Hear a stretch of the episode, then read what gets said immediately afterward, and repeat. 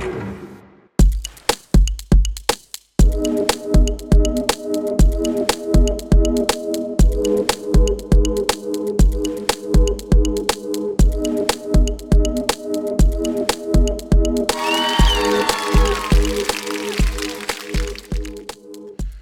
んにちは、トミトです。昨日終わり頃にマクドナルドの話をしたんですけど、その時に言おうと思ってたことを忘れてて、大したことじゃないんですけど、アプリがね、ちょっと変わったんですよ。あの、僕はもう、いつ頃だっけかな、えっと、去年からモバイルオーダーっていうのを使って、えっと、レジに並ばずに、先にそのオーダーと支払いを完成させて、えーお店に入っていくっていうのをやってまして静岡ではあの全国に先駆けて、まあ、テストっていうことだったと思うんですけど先にねそのモバイルオーダーが使えるようになってたんですよ。でその時は、えー、と Mac のマクドナルドの公式アプリ、えーとは別にモバイルオーダーっていうね、えアプリがありましてでそれでやってたんですねオーダーを。だけど最近そのマクドナルドの公式アプリが、えっとアップデートされてそのえ公式アプリの中にモバイルオーダーっていうねその項目ができたんですよ。なのでそのお店を探すとかあとクーポンを使うとかね。それからまあメニューを見るとかそのモバイルオーダーをね1個のアプリで全部できるようになったんですよ。でその新しいアプリになった時にこれからはね、まあ、こっちになるんだろうなっていうふうに思ったのでその今まで使ってたモバイルオーダーではなくて新しい方でやってみたんですね。まあもうそれでやって3回ぐらいやってるんですけど。でそれやってみたらモバイルオーダーでその自分のクレジットカードとか登録してあるんですけどそれがちゃんと引き継がれていて自然に入ってて。でしかもねすごく見やすいというかね今まででそのモバイルオーダー専用のアプリを使ってオーダーしてた時よりもねさらにこう洗練されたというか最後のところで、えー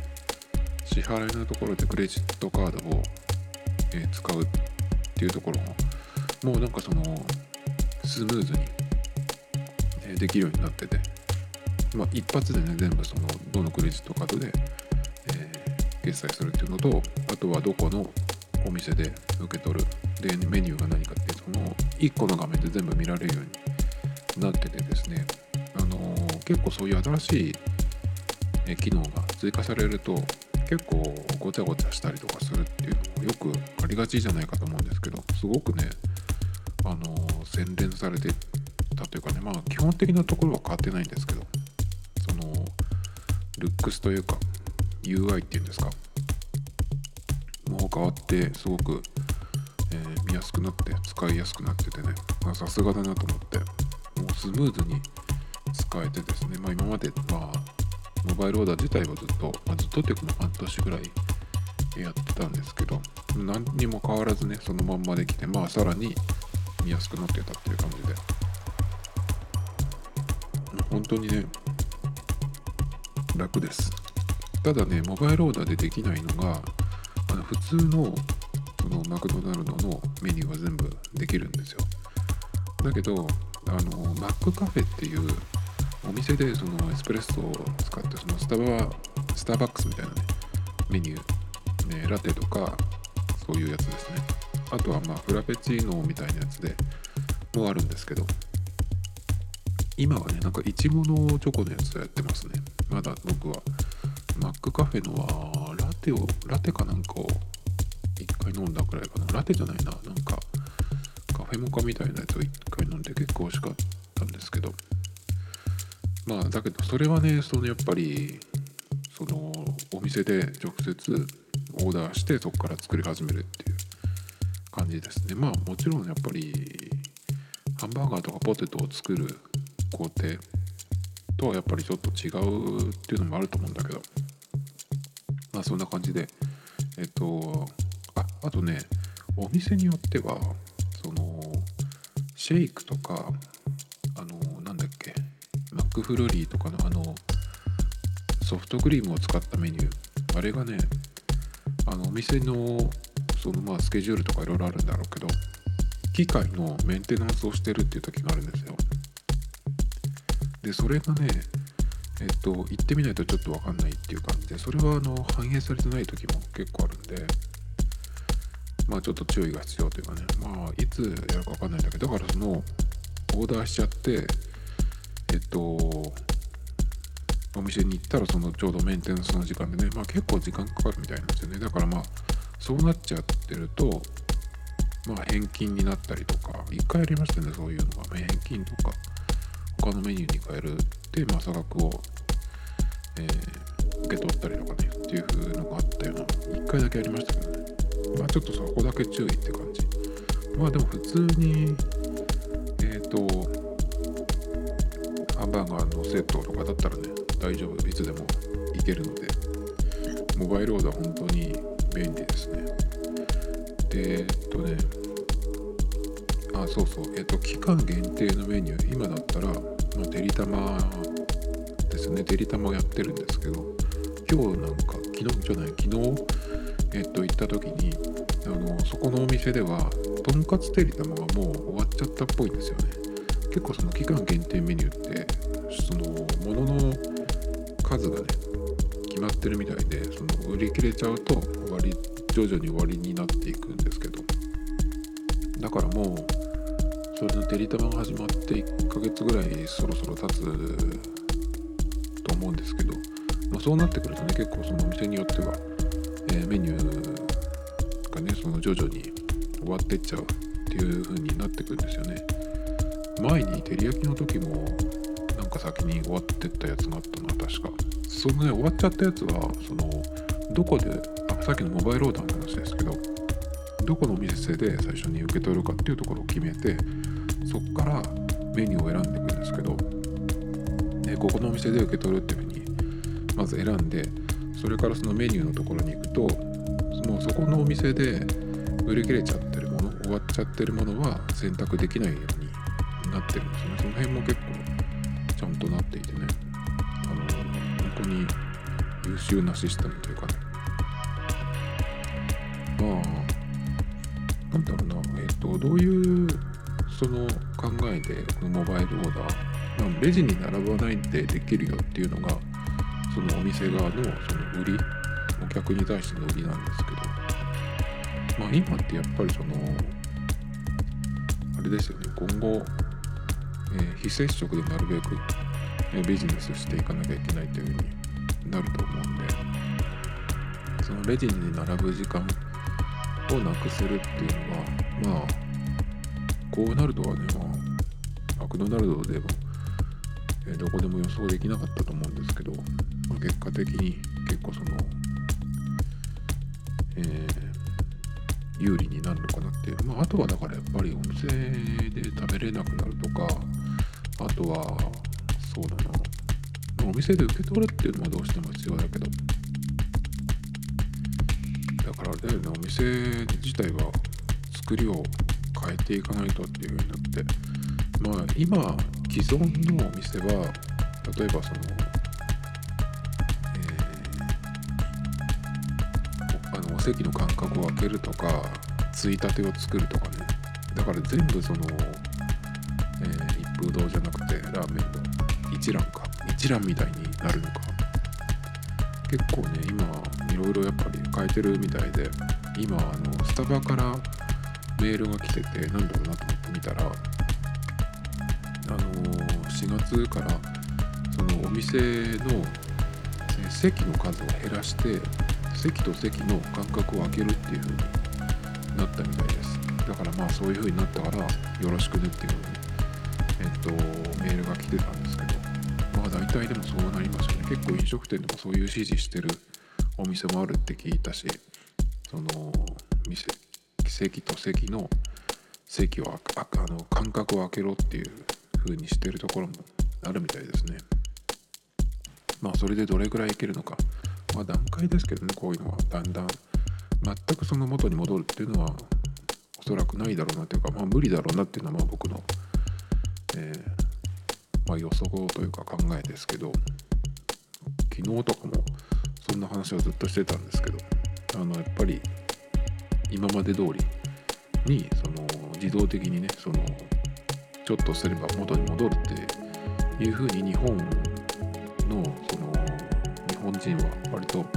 そういうふうに考えてる人が多いみたいですけど絶対それは無理だと思うんですね。だからこういうふうに変えていかなきゃいけないちょっとずつ。だからその既存のお店はそうやって対応していくっていうふうになるしこれから設計して作るお店。もしくはもうまだ設計してないけど、えー、これから作るお店がね決まってるっていうとこはちょっと一回練り直しじゃないですかね。だからやっぱりそのイートインというかそのお客が入ってるスペースをなくすようにするのかまあその完全に仕切ってでも仕切ったら仕切ったでその客が出た後に今までだったら、えー、レストランだったらお皿下げてテーブル拭いて、えー、なんかそのお箸とかセットしてっていうだけで良かったんですけど、まあ、消毒してとかねもっといろいろやることも増えるのかもしれないですがだからそこのコストがねまたちょっとかかるようになるっていうことですね。だからまあえっ、ー、とそれかもうその店で出さないテイクアウトのみにするとかね。まあ他になんかし、えー、仕組みを発明する人が出てくるんじゃないかなと思うんですけど。だからまあ今までよりはもしかしたらそんなに、えー、お客のためのねスペースを作らなくていいようになるのかなっていう気はしますけどね。でも結構ああいうお店あの飲食店に限らないですけどお客にお客が来るところは、まあ、割とそのスペースをしっかりとってあるけど裏のその従業員が入るところ、まあ、荷物を置くとことか着替えるとことかねすごいなんかそういうスペースが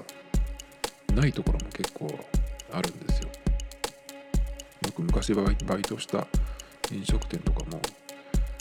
女性は一応更衣室みたいなのがあるんだけどもうそれも本当に裏が狭いとこで狭いとこの一部分がでもそこも更衣室じゃなくてえっと調味料とかのストックになってるとこなんですね。でそこに一応そのドアがつけられるんで女性はそこでえっと着替えるっていう感じで。で男性はどうするかっていうとその外のスペースにえー、と一応事務所ってわけじゃないんだけどまあちょっとテーブルがあってなんか事務作業？事務作業ってことはないね。まあなんか店長の人が、えー、なんか作業するようなスペースがちょっとあるんですけどそこに本当になんか腰ぐらいの腰っていうかまあ胸ぐらいのなんかそのちょっとしたついたてがあって、まあ、そこで男はそこで着替えるみたいな。ねでしかもそこ1人しか入れない。1人入ったらもうおしまいみたいなねそのぐらいのスペースなんでそういう作りだったんでまあだからね今後もそんな狭いところでっていうのはおそらく無理になると思うんでいくらねその、えー、出勤してきてからしっかり手を洗うとかねやっても結構限界があるんじゃないかなと思うんでだから本当にだからそのビジネスの仕組みだけじゃないけどその裏側とかもね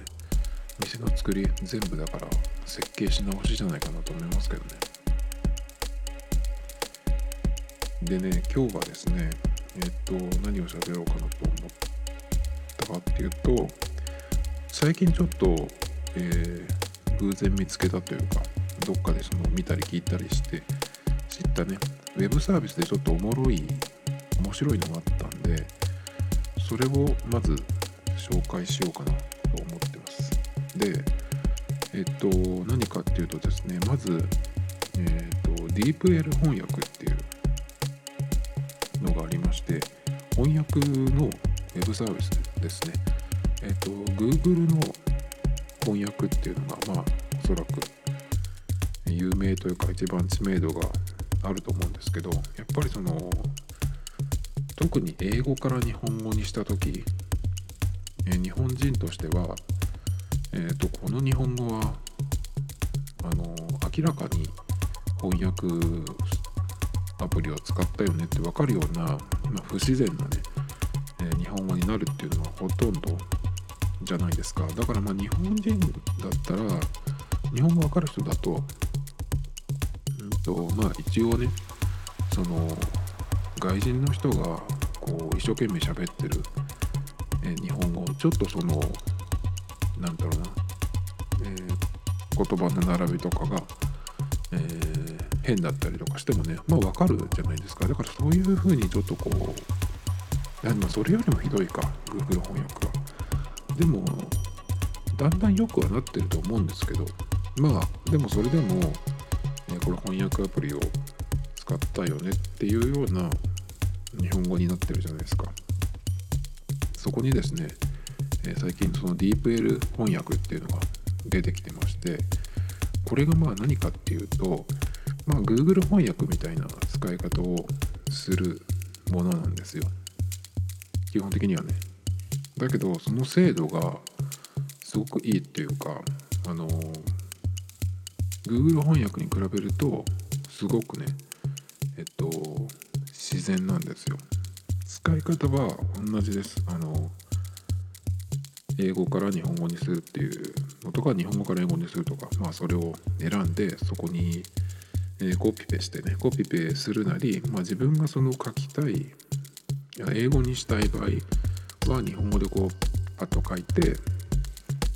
え出てくる英文をねまあメールに送るなりチャットするなりわかんないけどするっていう感じでね。でこれがね、まあ、Google 翻訳の場合は全部無料なんですけどこの DeepL 翻訳の場合はまだそういうその大きいところがやってるってわけじゃなくてまだ多分そのまあベータ版というかそういう感じだと思うんですけどあのちょっとねまあ制限があるというか普通に使う分にはいいんですけど文字数制限があるっていう風になってましたね。だけどちょっとまあ僕のその使い方だと、え文字数制限がに引っかかるようなことがちょっとないんですよね。だから本当に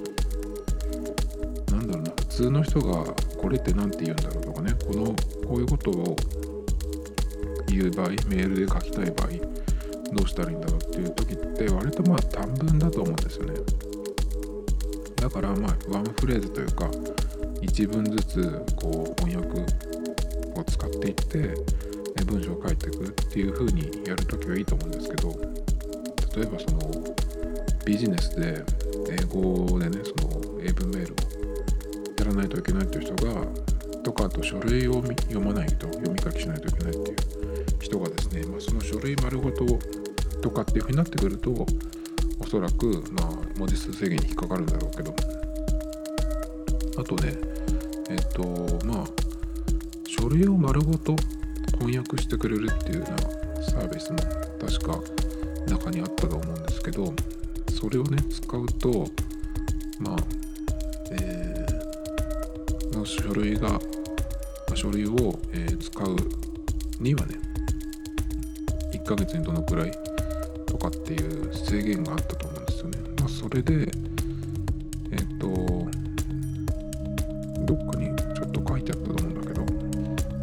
あ文章の場合はワードとパワポパワーポイントのファイルを、えー、と指定してそうするとま翻訳してくれるっていう風になってますね。で価格はね、まあ、個人向けチーム向け開発者向けっていう風にあるんですけどユーロですね、えー月払いと年払いとあります。月払いだと個人向けのところだとですね、えータータ、アドバンスト、アルティメットとあるんですけど、一番下が月額で8.99ユーロ。30日間無料体験っていうのもあるんですけど、年払いだと5.99ユーロですね。ちょっとユーロの僕換算ができないんで、えっ、と、わかんないんですけど、で、えその、まあ、有料プランにすると何が変わってくるかっていうと、まあ、上から読んでいくとですねまずデータの機密性がこうということで入出力したテキスト。はそのユーザーにね、え訳した文が届けられた後、まあ、その出た後、えすぐに使ったらすぐに削除しますよっていう。ことですね。まあだから普通にその使ってる場合別にそのなんだろうな、えー、元の、え、英文なり日本語文が保存されてもんな困らないような気がするんだけどやっぱりその、えーと、会社というかビジネスで使ってる文章メールで固有名詞が出てくる。とかってなるとやっぱりその辺は敏感になると思うんですけどまあ普通の人がなんかそのどうってことない文章を書いたりとかあとはまあ僕の多分使い方使うその場面を考えるとどこかのサービスとかにヘルプにねメールを送りたい送りたい時にまあ英語でしか受け付けてない時ないところにその送る時にね、えー、まあこれを使ってやろうかなと思ってるんですけどそういう場合は別に、えー、日本語もね英語もまあ保存されたところで困ることはないかなっていう感じですね。そこにも住所とか落ち込むわけでもないし。まあだからその扱うものによりますけどね。でそれからえオンライン翻訳の文字数制限なしっていうのがありますね。文字数制限がいくつなのかっていうのはちょっとわかんないんですけどそれから毎月翻訳できる文書数オンライン翻訳で文章を丸々翻訳するっていうことができるんですけどその翻訳できる文章の数が5個文章だからファイルの数っていうことなのかな？だと思いますけどね、えー、まああとはですね翻訳支援ツールで好きなだけ翻訳っていうのがあってこれは、えーと、スターターっていう一番下のプランではなしになってますね。その上のアドバンストアルティメットは、えっ、と、それができるっていうことで。で、Mac 版のアプリがね、まあ、ダウンロード無料で使えるっていうことで、まあ、その落として使うっていうことができるんですけど、このボタンを押しても、なぜかね、僕の場合はダウンロードがされないんですよね。DMG ファイルが落ちてくるはずなんですが、な、ならなくてですね、まあ別に Web でやればいいんで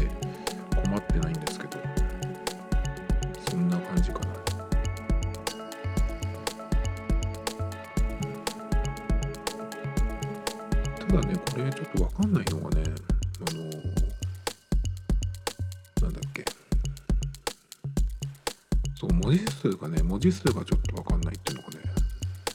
ちょっと困る困るってわけじゃないけどどうやったら調べられるのかなっていう感じで。対応してる言語は英語日本語はもちろんですがフランス語ドイツ語スペイン語ポルトガル語イタリア語オランダ語ポーランダ語ポーランド語ロシア語中国語。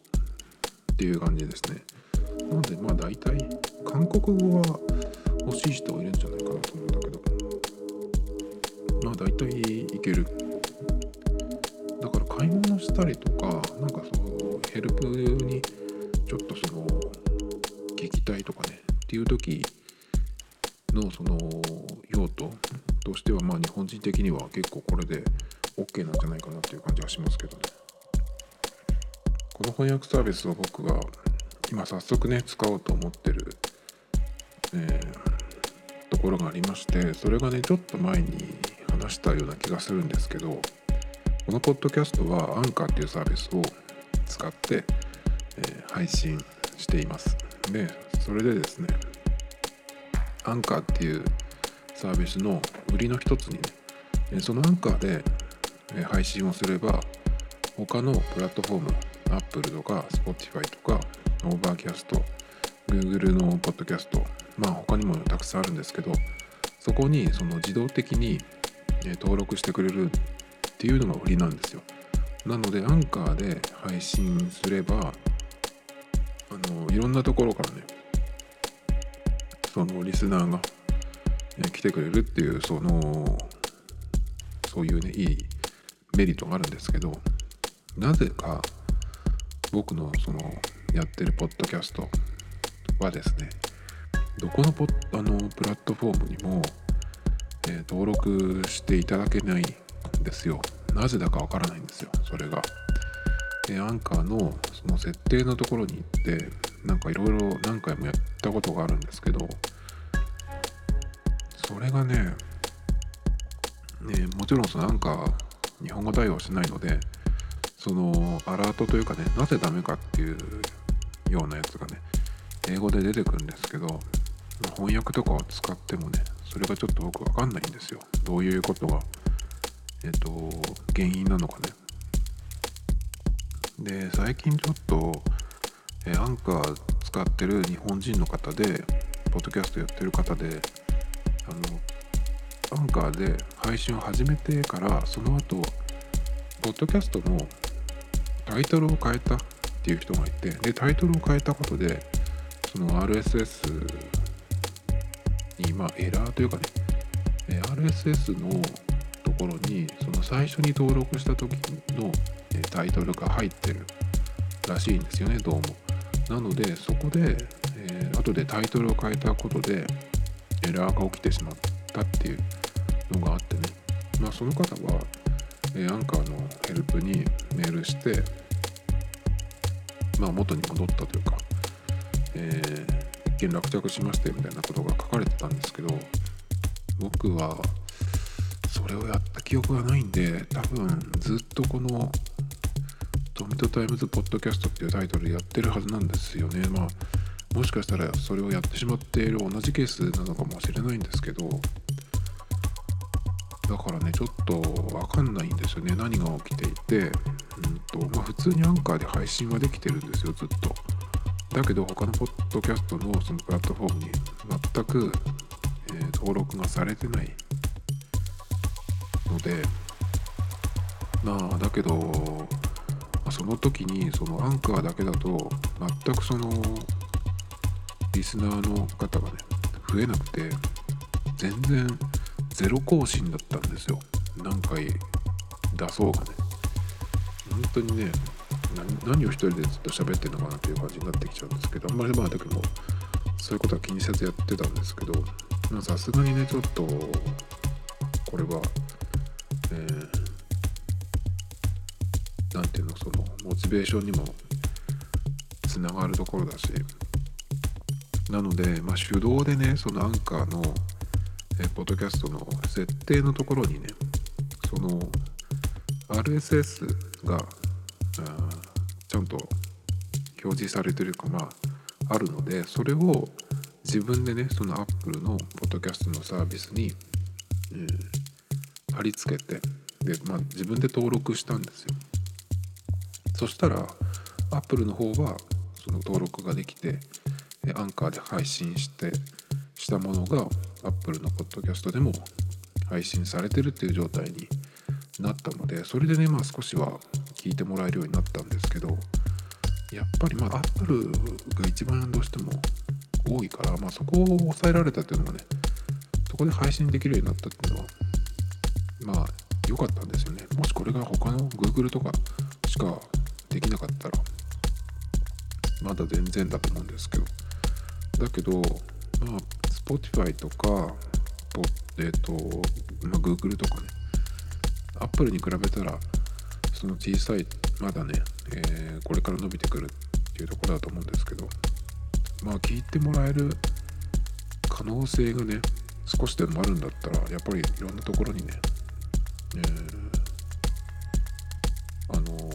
配信できるように登録したいんですけど。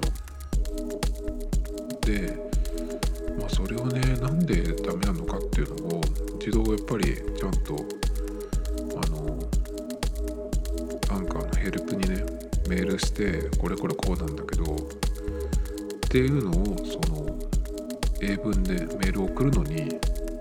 Google 翻訳でやろうかなと思ってたんだけどこれをねちょうど知ったので DeepL っていうのこれでちょっとやってみようかなと思ってます。でもねなんでねできないのか本当に分かんなくて最近聞き始めた新しいポッドキャストで「階段」っていうタイトルのやつでですねえっと甲斐さんっていう方がいてえっとね、まあ、僕バックスペース FM っていうポッドキャスト有名なポッドキャストを割と長いこと聞いてるんですけどでも最近は今年になってからまだ1本とかしか聞いてなくて最近はちょっとあんまりそのタイトルとか見て見てからそのダウンロードするんですけどなのでまあ先えっ、ー、と去年の後半ぐらいからまあ今年にかけては結構その聞いてる本数は減ってるんですけどそのバックスペースがま始まった頃割と最初の頃にえ、ー、とその甲斐さんっていう方がねレギュラーで出てたんですよ。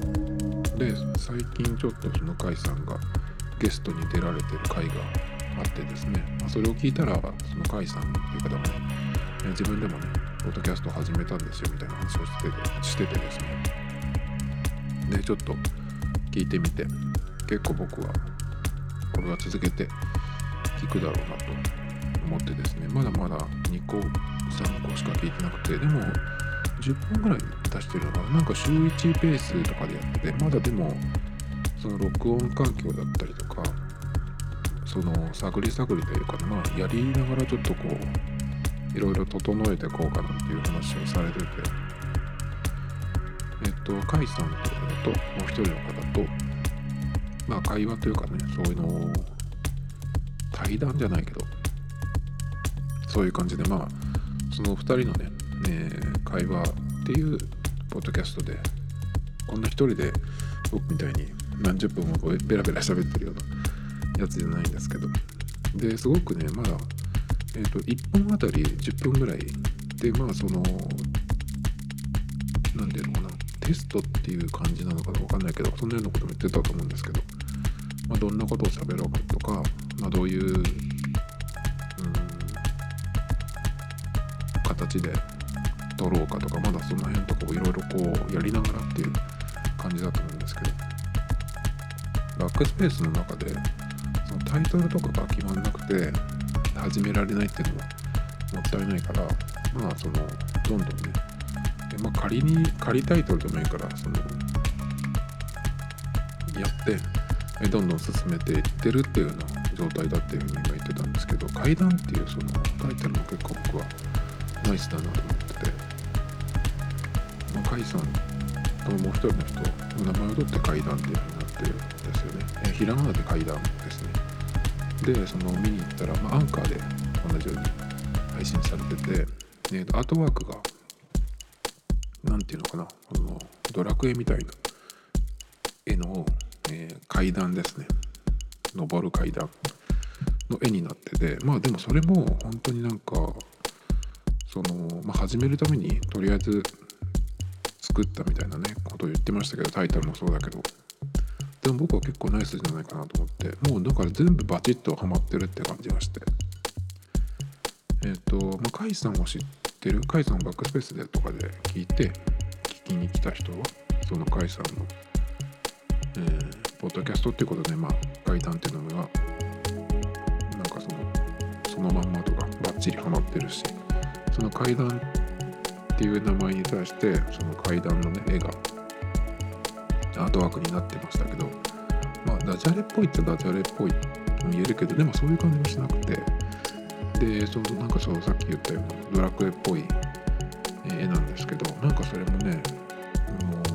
う僕はセンスいいなと思って。で最初に始まる時にあのファミコンみたいな絵が絵じゃない音がね鳴ってスタートするんですけどそれもなんだろうなその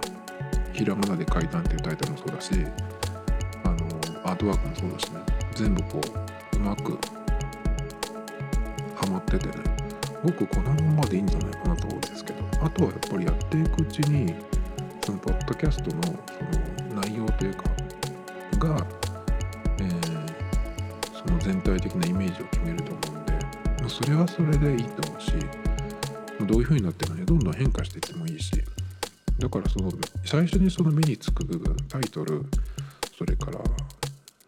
アートワークあと、まあ、一番最初に聞こえてくるそのファミコンっぽい音そこが全部ねうまくこう綺麗にはまってるんでこれはこれでいいんじゃないかなと思うんですけどね。僕はすごくなんかセンスいいなと思ってますけどね、と何の話だっけ？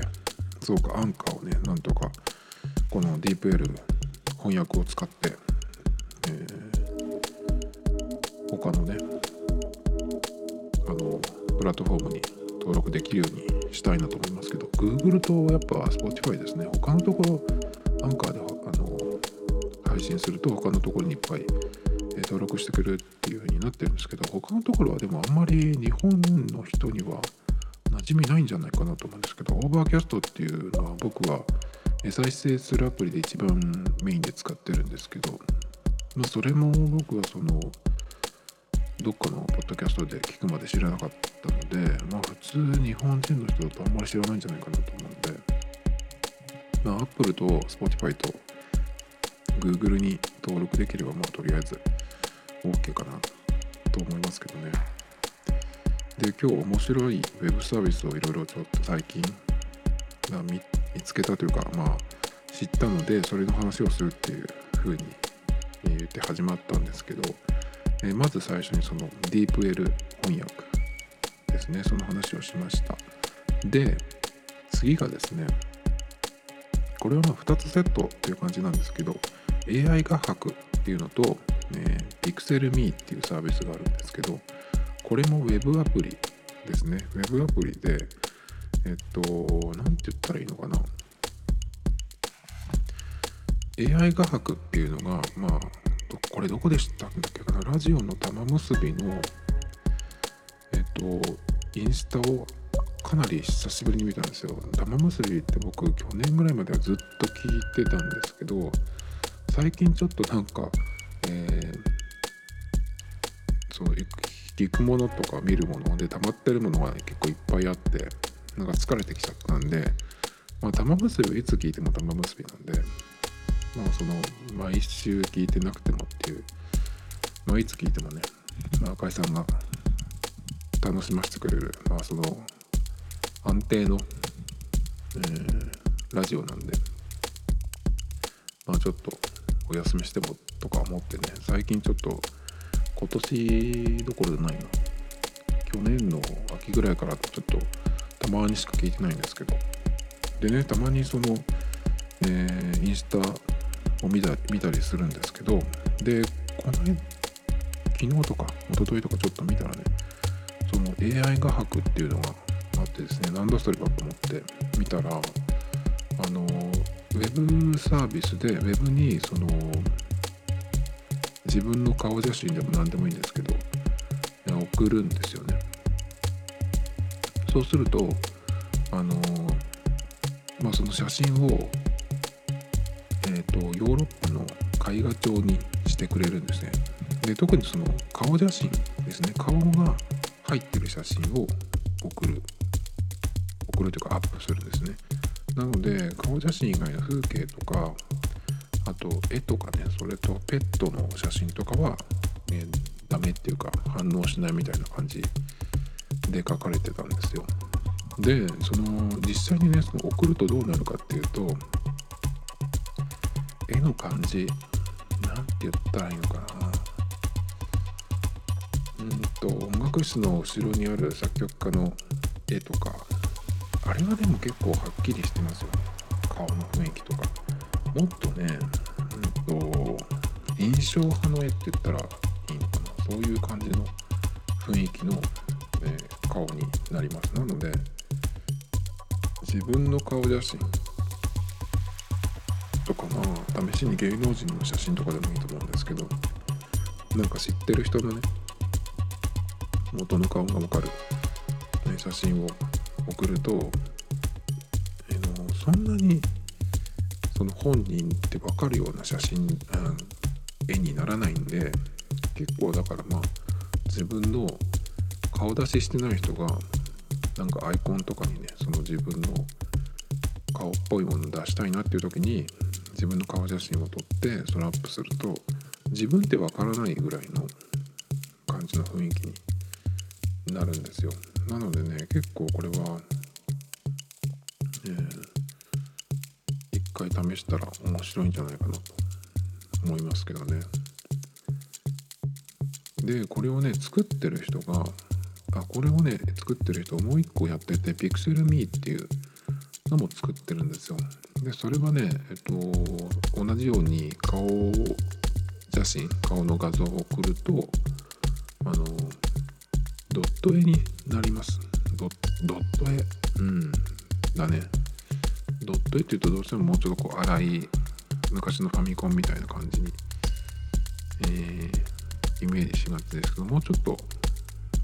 えー、しっかりしたドット絵。だけどまあ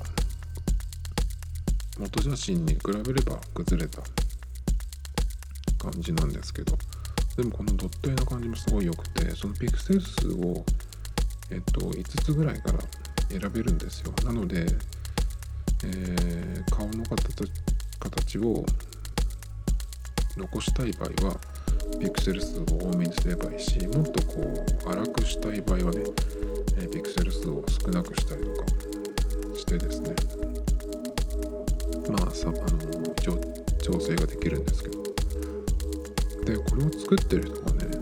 佐藤さんっていうひらがな字で佐藤って書いて佐藤さんなんですけどここにねあのプロフィールの方に書いてあるのが面白くて看護師事務職と書いてあります。で未経験からプログラミングをはじめ HTML、CSS を勉強中。AI 画伯 PixelMe を作ってます。ということで。なんかすごいなこの人と思ってね。でえっとノートっていうサイトに、まあ、この佐藤さんのページがあるんですけどそこでねえっと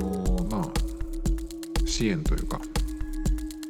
もできます。そのサポートする。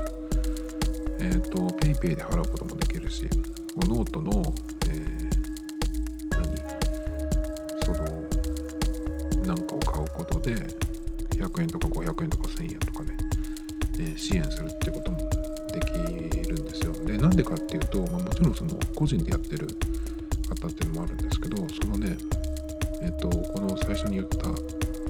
AI 画伯のところに行くとですね、えー、予想外にバズってしまい運営費用運営費用が底をついてしまいました。あなたの100円で次の500人がサービスを利用できます。サービス継続のためよかったらサポートお願いしますというふうに書いてあるんですね。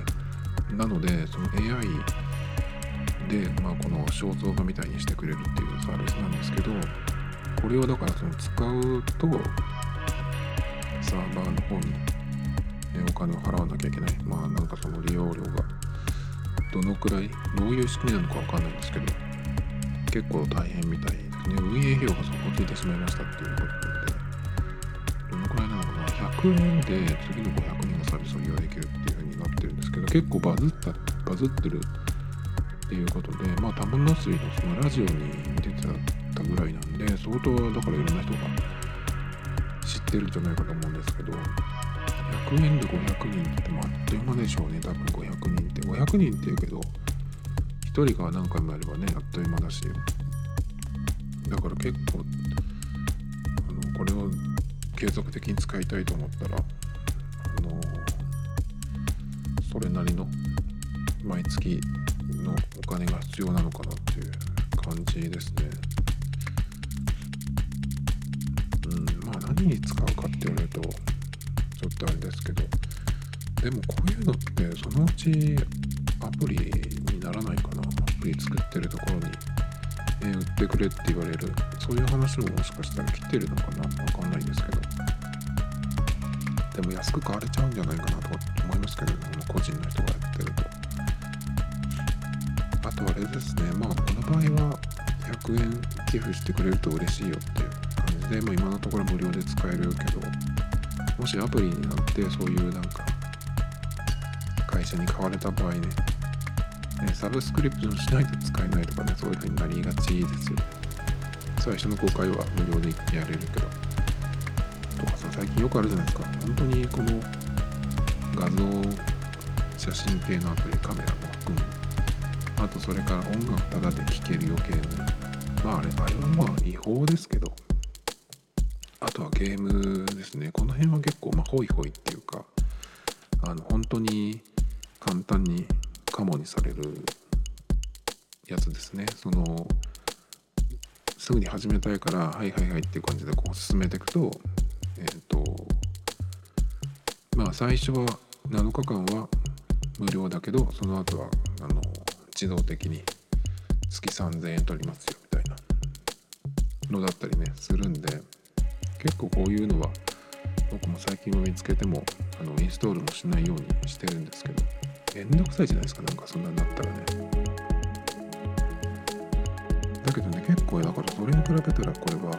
まあいつまで続くこのね状態で使えるか分かんないですけどまあ良心的というかね、まあ、100円寄付してもいいんじゃないかなと思いますけど。でねこれ系のあだからこれねちょっと思ったんだけど100円寄付してください。100円でその次の500人がサービス利用できるっていうそのはっきり書かれてるんだけど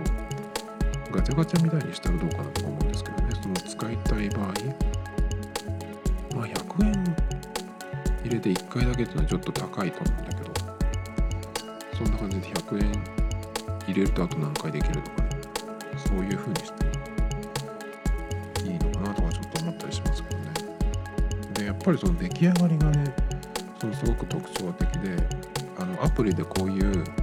あの画像写真を、え絵画風に加工するっていうアプリいっぱいあるんですけどそれと全く違うんですよね。あのアプリでよくあるやつは元の写真をからそのなんかその線を輪郭線とか、えー、目とかその線を抽出してその線をこう加工するみたいな感じなので、まあ、その元の写真っていうのがまあ分かるわけですね。そこは崩れない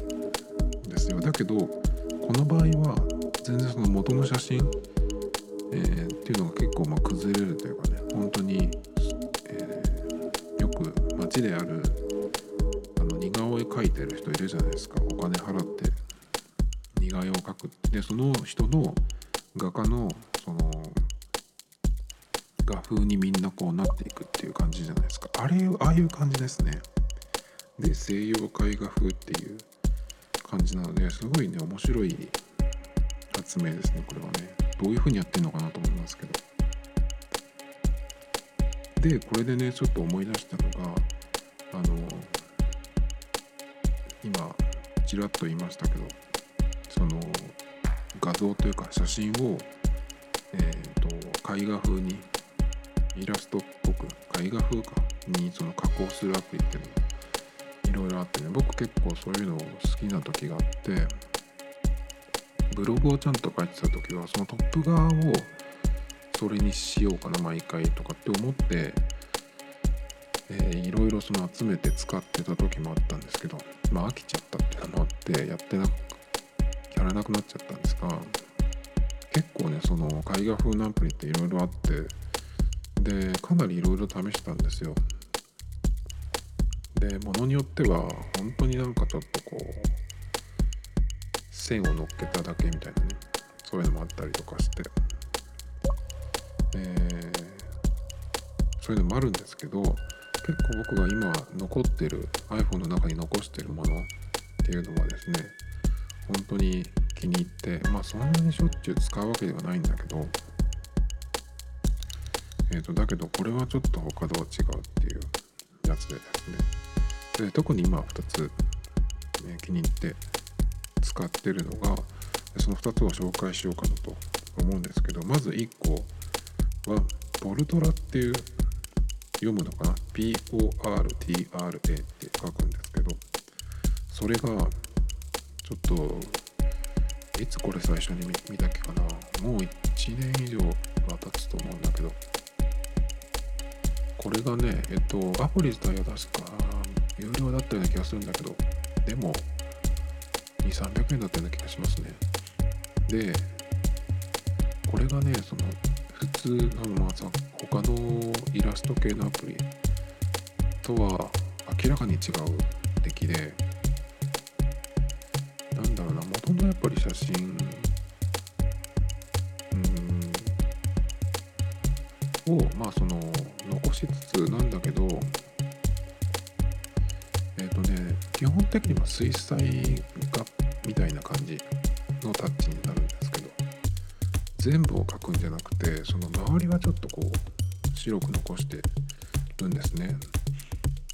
あとその背景というかキャンバスも選べたりしてですね。で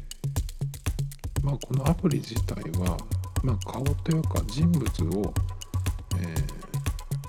ー、加工するような割と作りになっていて。起動するとカメラがインカメラが立ち上がるんですねそのインカメラがついた状態になってえ丸いねえー、枠があります。まあそこに顔を入れてくれっていうような感じなんですけど。で、そうするとまあ、えー、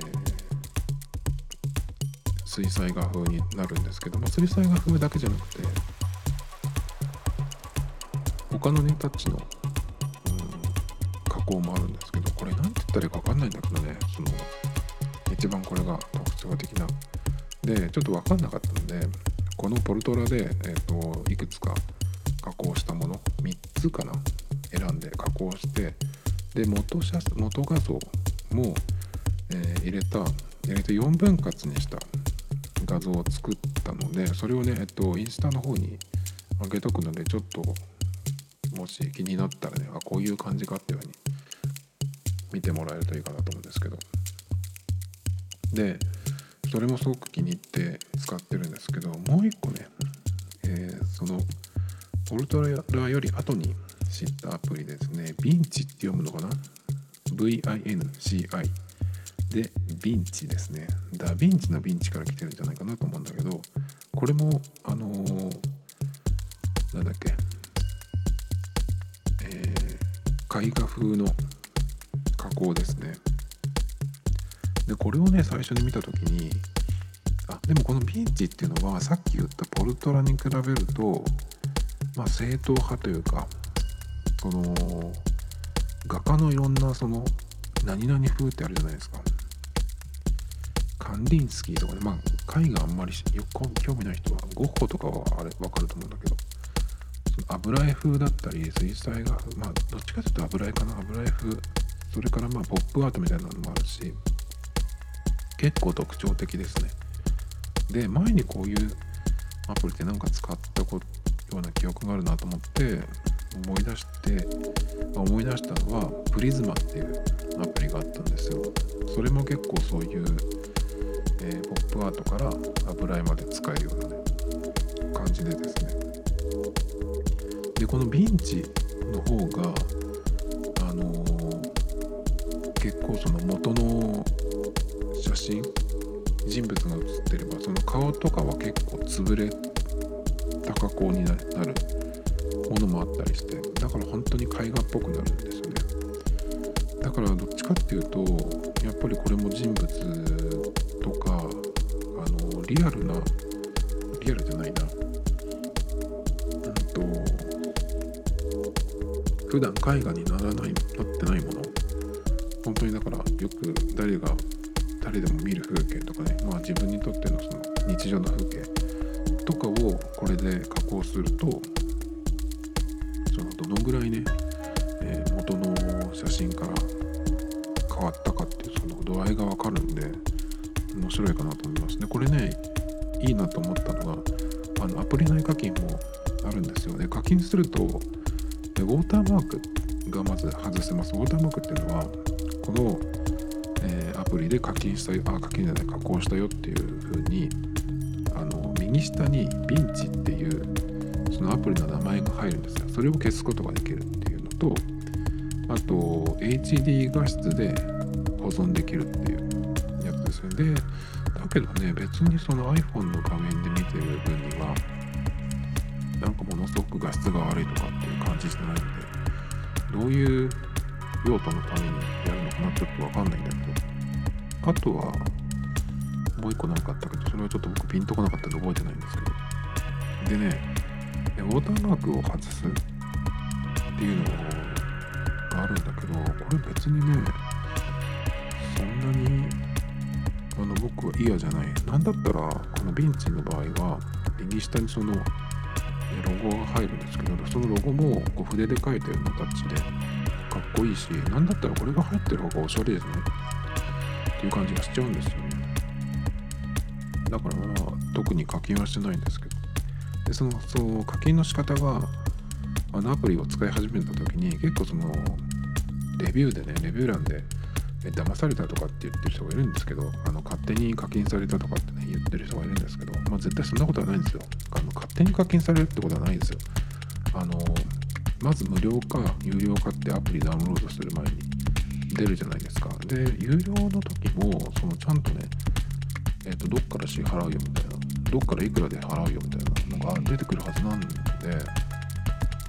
まあ見落としててもそこでもう一回確認できんじゃないかなと思うんですけどまあそれはちょっと置いといてで無料アプリっていうのを分かってえっ、ー、とタッチ ID, ID なりフェイス ID で、認証してダウンロードしてインストールしますよね。で結構ね騙されたみたいなその勝手に課金されたとかって言ってる人がこの次のところですね